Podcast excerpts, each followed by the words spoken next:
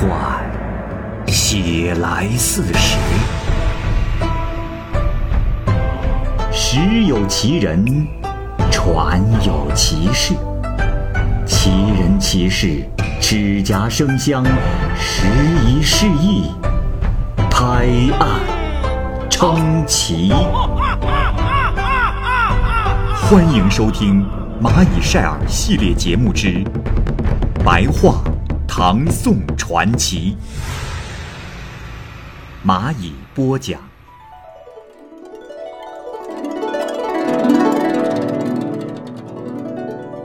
风至。唐敬宗宝历年间啊，有一个名叫风至的孝廉，居住在少室山。此人的相貌洁白明朗，性格特别的坚定端正，志向呢在于研究古代典籍，就隐藏在山林之中。为了研究经义，他常常是熬到满天的星星坠入浮草之时，阅读经书也常常到了月落西窗。他专心致志，夜以继日，无不是研究典籍之中的深奥道理，是一点时间都不肯浪费。在他的书斋周围，景色颇可供人观赏。清凉的泉水山石，淡雅的桂树兰花，顽皮的小猿猴常常偷庭院中的果子，鸣叫着的鹤常常在小溪边的松树上栖息，旷野也常常发出天然的音响，周围无半点尘埃，翠竹被青烟笼罩，青露滋润着悠闲的红花。野草藤蔓覆盖着墙垣，青苔如毯铺满了整个台阶。这一天将近半夜，忽然有浓烈的异香飘来，渐渐充满了庭院。不一会儿，有辆带着帷幔的小车从空中降下来，雕刻精美的车轮发出响声，径直的来到了风致的房前。只见一位仙女。后边跟着衣着华丽的侍女，玉佩相触，发出了击磬一般的声音。罗裙长长，如同摇曳着的白色云彩，肌肤晶莹胜过白雪，脸色艳丽赛过芙蓉。她整理好了衣襟，庄重的向风致施礼说道：“先生幸会。我本是天上的仙女。”因为贬谪而居住在下界，有时在人间五岳中游历，有时在海上三山中停留。月光照到白玉阶时，我忧愁的不愿听到凤箫演奏；小虫在粉墙下鸣吟时，我在鸳鸯被中怨恨的难以成眠。听到双燕细语，我辗转反侧。听到鸾鸟清歌，我感到无限空虚。嵌着珠宝的瑶琴，我不愿去弹；独角雕龙的酒杯，我不愿去斟。每当红杏开满枝头，使我在华美的殿堂中紧锁双眉；碧桃绽开花萼，又偏偏引逗我在琼楼中凝眸沉思。清晨讨厌梳妆。渐渐沉醉于春思之中。如今见到先生仪表非凡，胸怀坦荡，学习又像车印囊萤一般艰苦，文章却如福报那样斑斓多彩。我倾慕先生纯真质朴，喜爱先生的清洁高雅，因此特来拜会，愿常伴先生左右。不知先生意下如何？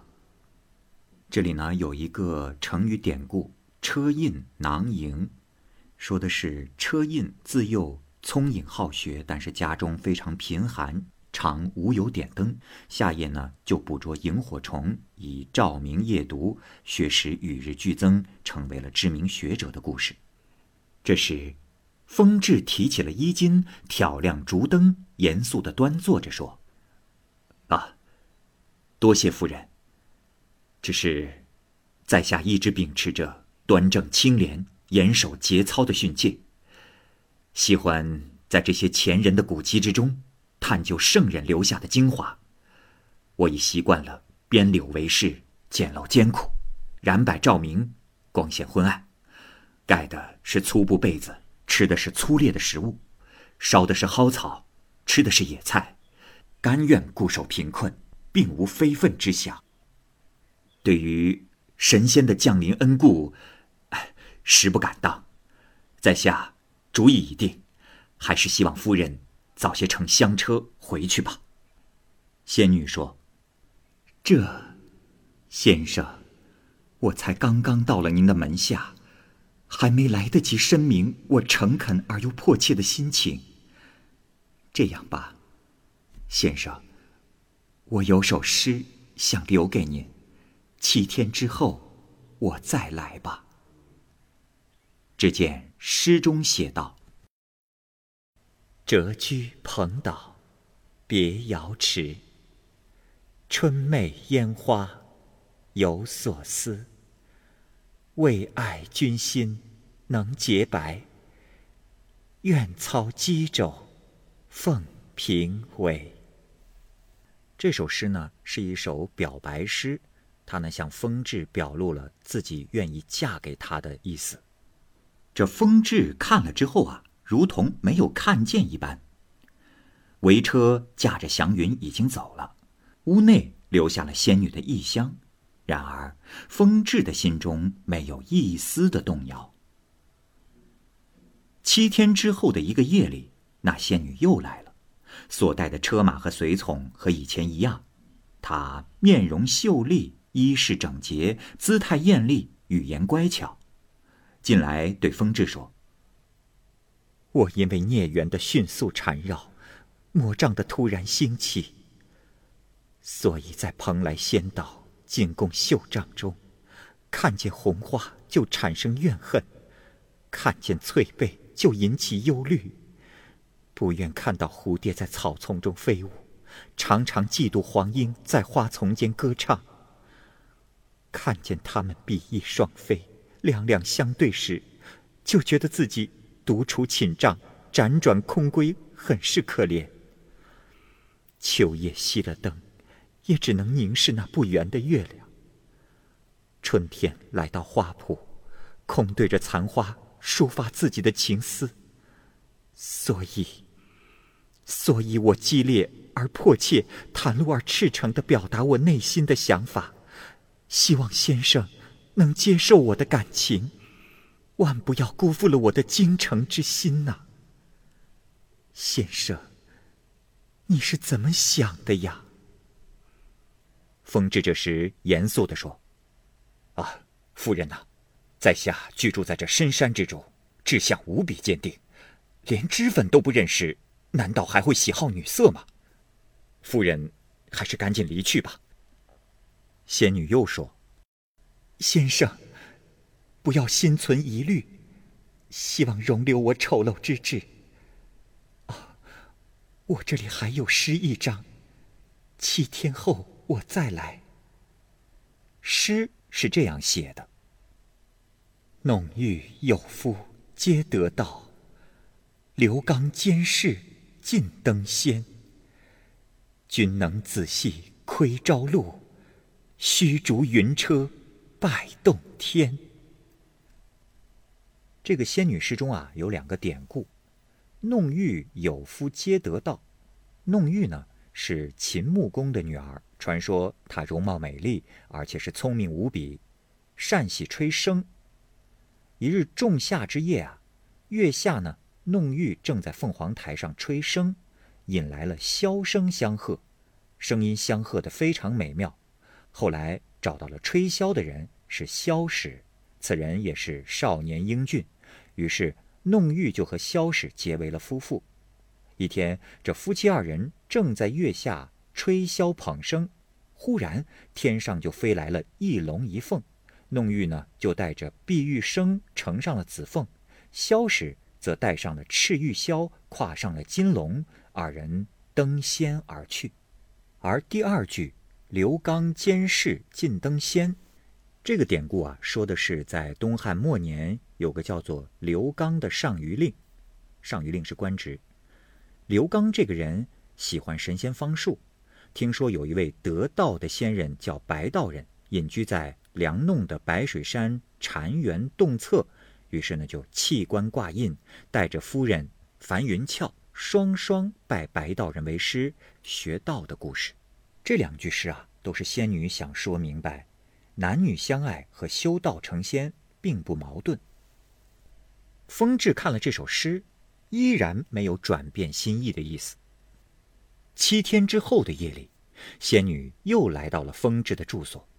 她态度温柔，容貌秀美，衣着华丽，双眼有神，又对风致说：“先生，逝去的流水难以停住，偏西的太阳容易坠落，花草树木不会停止生长。”草叶上的露水也不会停留很久。浮上水的泡沫，只能是停留片刻。那当风的小竹，不过瞬息寿命。先生，你空争意气，又能几何呀？现在可以依仗美好的容颜，可不久就变得槁木一般。先生可以依仗自己年轻。顽固的拒绝我的心意，一心钻研典籍。可等到日后身体衰老，您还能依靠什么呢？先生，我这儿有还阳丹，能够留住青春常在。只要先生答应我的请求，我一定竭心尽力帮助先生，让您狩猎三松，双瞳有神。仙山灵府任意遨游。希望先生不要去种朝开暮落的锦花，它只会在早晨才呈现出自己的艳丽；也不要去敲电光一样的火石，它不过是黑暗中的一线流光啊。风之这时生气地说：“，夫人多虑了。我住在这书斋，又未做任何亏心之事。”柳下惠可以作证，杨叔子可以为师。不知夫人是何妖怪，苦苦如此相逼。夫人，我心如铁石，不必多说。倘若夫人还不走，必当羞辱。这仙女的侍从都劝谏说：“你，你也太不知好歹了，小娘子，咱们赶紧坐车回去吧。这是一个木头人。”不值得和他说话，况且他不过是个穷困浅薄之人，只能当下等鬼，又怎么能和仙人配为夫妻呢？哼！仙女这时长叹一声，说道：“唉，我之所以这般殷勤恳切，全都是因为他是老子的后代，况且失掉了这次机会。”又得独居六百年，这可不是小事。可此人当真是没有感情之人呢。于是又给他留了首诗：“萧郎不顾凤楼人，云色回车泪敛心。愁向蓬营归去路。”南窥旧院，碧桃春。仙女把风致比喻成为了萧史，而自己呢，就是凤楼中的弄玉。诗中其实表露出来的是送别之时所产生出来的缠绵留恋、不舍之情。这带帷幕的小车出了大门，珠翠之声在空中飘荡，箫声之月凄凉，天云之路遥远。然而。风至的意志仍然未被改变。就这样，又过去了三年，风至不幸染病死去，被泰山神使捕摄，用大锁锁着，被使者驱赶着要押送到阴曹地府当中去。这时，忽然遇到了仙女的侍从在清理道路，非常的严格。使者呢，就躬身站在道路的左边，说道。恭迎上元夫人来游泰山。不一会儿啊，就有一个骑马的仙人把使者和囚徒一起召来，风致到了那里之后，仰头偷看，原来正是过去向他求偶的那个仙女。风致这时急得搓手悲叹。仙女于是要来了逮捕风致的文书，说：“不可对此人太过无情。”于是就要来了大笔，写了判词，说：“风致过去虽然执迷不悟，坚守节操。”实是他由于憨厚质朴，不能责备他不懂情爱，应该再延长寿命十二年。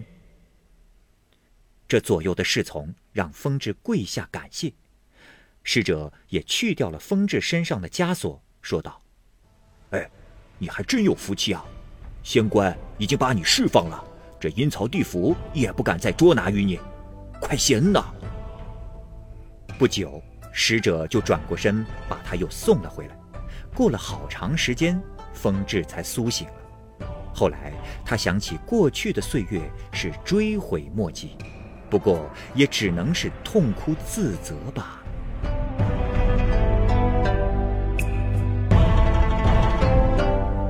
好，由于时间的关系呢，本期白话唐宋传奇的故事就先讲述到这里。